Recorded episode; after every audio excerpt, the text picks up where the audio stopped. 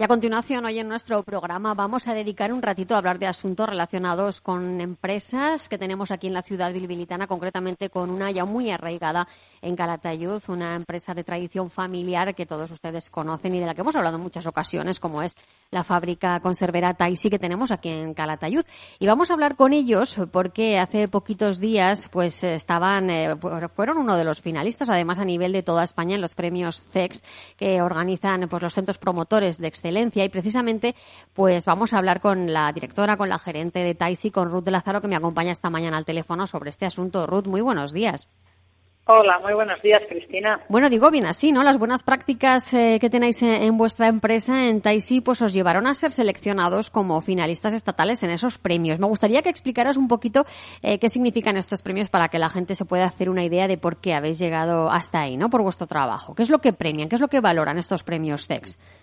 Pues mira, estos premios CES a nivel nacional, como bien has dicho, valoran la excelencia en, ese, en, el, en la gestión, la excelencia en el trabajo que se realiza.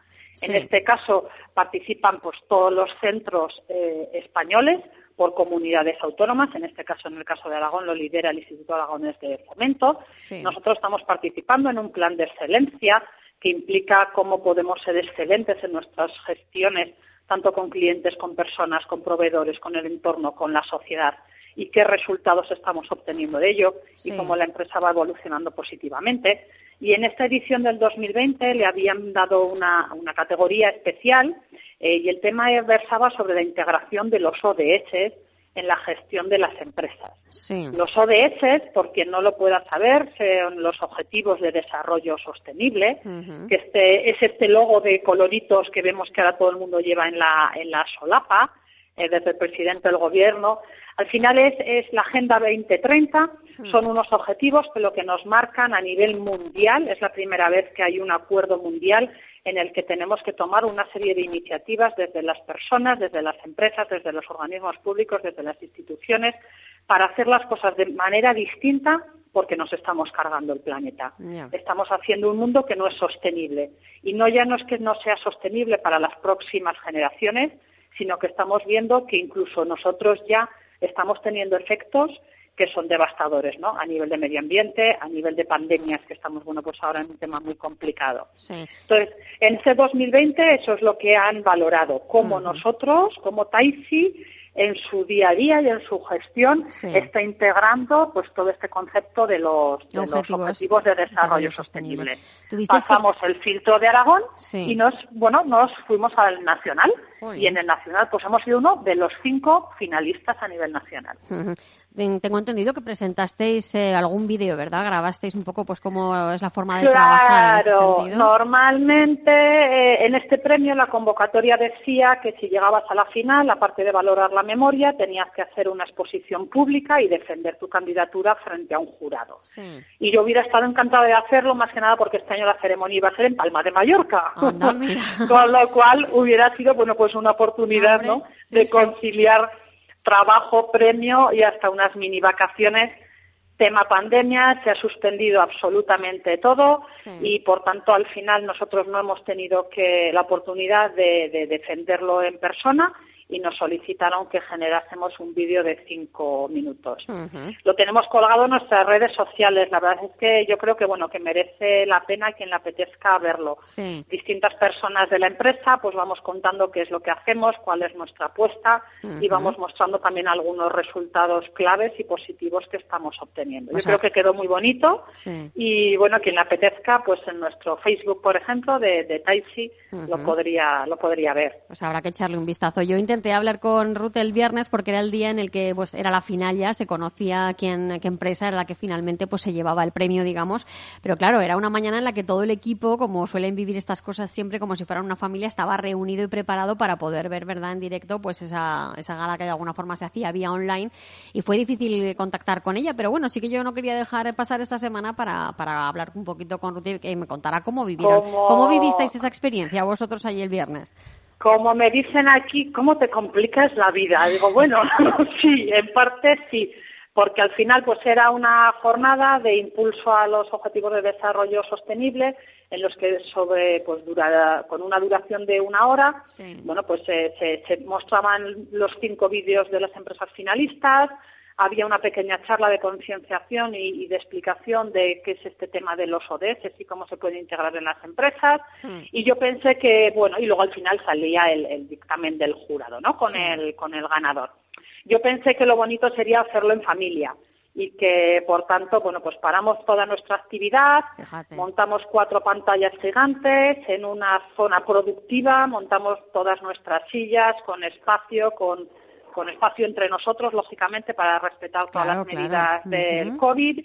Y bueno, pues fue un momento pues bastante chulo, pues porque vimos, bueno, pues a los vídeos de los otros participantes, pudimos aprender también de ellos porque había muy buenas prácticas, la verdad es que había muchísimo nivel y lo pasamos pues bien, bonito.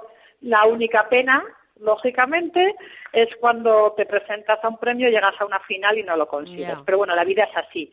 La verdad es que aprendimos mucho de las otras empresas, dos de ellas sobre todo, y bueno, yo inmediatamente les escribí para darles la enhorabuena porque me parecía que estaban haciendo un trabajo fascinante. Y en este caso, pues entendí perfectamente que Taisi no estaba en el nivel en el que, bueno, mi opinión personal es que la ganadora no tenía tanto nivel, pero había otras empresas que sí que realmente están haciendo un trabajo un trabajo fabuloso.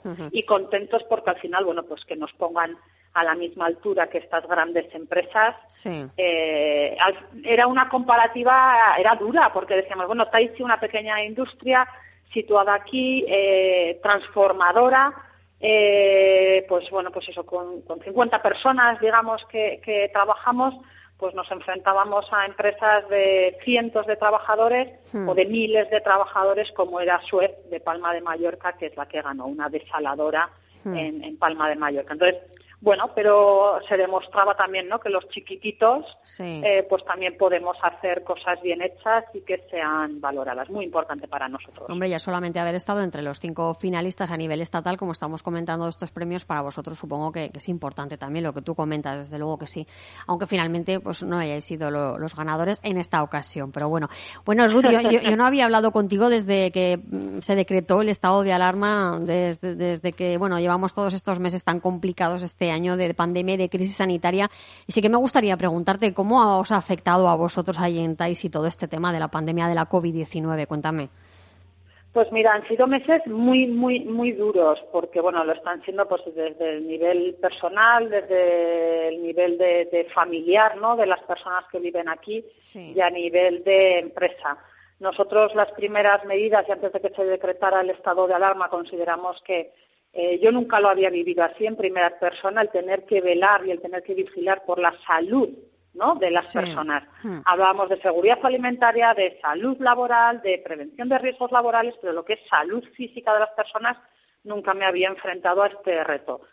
Fuimos más eh, rápidos, más conscientes y más duros que la propia Administración y antes de decretar el estado de alarma montamos dos turnos diferenciados, sin cruces en la empresa, con ah, una hora en el centro del día para diferenciarnos.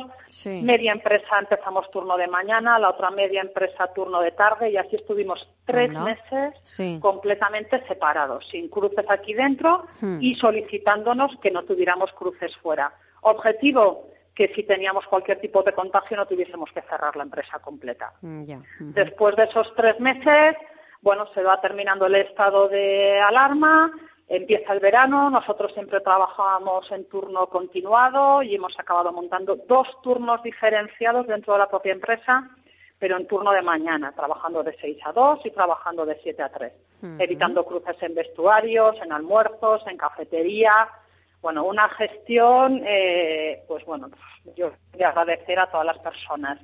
Y con todas las medidas que toca, pues llevamos muchos meses midiendo la temperatura, por supuesto mascarilla desde el momento uno, muchísima desinfección ambientales, zonas, bueno, esto es, esto es una locura. Pero hace que a fecha de hoy no hayamos parado la actividad en ningún momento, hmm. hace que no hayamos tenido ningún contagio dentro de la empresa, hace que sí que hayamos tenido que poner los protocolos de simulacros, en principio, eran falsos y luego han tenido que ser reales porque mi hijo es un positivo, bueno, quédate en casa. Hmm. Al final, cuando tienes claros los protocolos, es decir, ¿qué tenemos que hacer en este momento? Po, po, po, po, una cosa detrás de otra y está dando sus resultados, ¿no? Yo muy contenta, muy agradecida, pues eso, a todas las personas que, que trabajamos aquí y que creo que estamos poniendo todos de nuestra parte al máximo posible. El riesgo está afuera, nadie estamos exentos. Eh, quiero decir, yo tengo una hija contagiada positiva, o sea, quiero decir que, que nadie estamos exentos, pero sí que esa responsabilidad de personal, ¿no? De, de todos, es un poco el llamamiento que yo haría. Esa responsabilidad personal de cada uno la tenemos que llevar si queremos terminar con esto y, lógicamente, pues no trasladarlo a las empresas siempre que sea posible, diciendo que, como digo, yo lo he sufrido en carnes y, bueno y ya está y no y no pasa más porque no ha tenido efectos más negativos no en nuestro en nuestro caso pero es muy duro es muy duro. Sí sí ya veo que, habéis cambiado además mucho el tema de, la organización a nivel interno pues lo que comentabas de los turnos que eso ha sido también claro, su, trabajo. Claro eso es un trabajo muy duro que tiene unos costes operativos altísimos pero da igual este no es el año de los costes este año no es el año de la rentabilidad económica o sea Aquí hay que tener una rentabilidad social muy potente este año y el tener un tema de seguridad y de salud, que es lo que nos está moviendo en todas las, en todas las decisiones que vamos tomando día a día, porque al final eh, lo dijimos desde el momento uno, día a día tendremos que ir decidiendo y nos tendremos que ir anticipando con el sentido común que nos da y la propia experiencia, ¿no? Y por lo demás, pues está difícil porque el mercado está difícil, los clientes nuestros, la mayoría... A la exportación esto os habrá afectado La exportación también, porque al final esto es mundial, entonces, bueno, pues hay fronteras que se han cerrado, hay países que han estado pues muy constreñidos, hay países que también han sufrido confinamientos y el consumo también les ha caído, nosotros, bueno, puedo decir que, estamos superando bien la, prueba, que yo estoy súper contenta porque teníamos mucho trabajo comercial hecho previo, está dando muy buenos resultados, incluso estamos creciendo en algunos clientes, homologando nuevos productos con un esfuerzo súper, súper extra, ¿no? Hmm. Para poderlo llevar a cabo. Y bueno, nos queda el final del año, que es el último tirón para nosotros muy importante, que es ver cómo se va a resolver la campaña de Navidad. claro, vosotros habréis empezado ya a trabajar en estas cosas, en las frutas de Aragón, en los turrones, ¿no? Estaréis ahí. Claro, nosotros estamos pues terminando la campaña de la fruta de Aragón, nosotros de suministrar a nuestros clientes que son los que bañarán con chocolate, los turrones, la fruta para los turrones está prácticamente también servida eh, y estamos ahora pues en plena campaña de suministrar la fruta para los roscones de Reyes, para todos estos clientes nuestros industriales, ¿no? Sí. Con lo cual, pues bueno, esa es una gran, gran, gran incertidumbre. Y trabajar con tanta incertidumbre es muy duro porque tienes que anticipar decisiones, no sabes si te vas a equivocar, el cliente no sabe cómo va a estar el consumidor, la superficie comercial, llamemos Eroski, Aldi, Carrefour, eh, Mercadona, tampoco tienen información y está complicado, está siendo un año muy duro. Pero yo lo que veo más duro sobre todo es que tampoco tenemos una perspectiva de claridad de cuándo este horizonte se va a abrir, ¿no? O sea, yo hace mucho tiempo que dije que el 21 y el 22 iban a ser muy complicados y lo dije allá por mayo y me dijeron, ah, la modorra. Digo, no sé, no sé, yo lo veo esto que son unas heridas que son muy difíciles de, de zanjar, porque bueno está habiendo pues pues eh, muchos problemas a nivel general y aún así, bueno, en el sector agroalimentario podemos decir que somos unos privilegiados, ¿no? Sí, porque, sí, porque bueno, conocemos cerca muchas otras actividades que... no habéis parado, Ha sido una cosa que se ha demandado de forma continua y no habéis tenido que cerrar los supermercados. También en los primeros momentos fue una apuesta de responsabilidad propia. Yo dije, Ruth, intenta no parar la empresa de ninguna de las maneras, de manera que toda la cadena hacia proveedores y hacia clientes pueda funcionar. Hmm. en esos meses de marzo, abril, mayo, nosotros estábamos produciendo, estábamos fabricando un poco y llenando nuestros almacenes hmm. y no sabíamos qué iba a suceder. Bueno, luego llegó junio y la verdad es que fue un mes buenísimo y, el salir ya a los, a los mercados y y hubo todo ese repunte que, bueno, pues gracias que habíamos llenado los almacenes los pudimos sacar.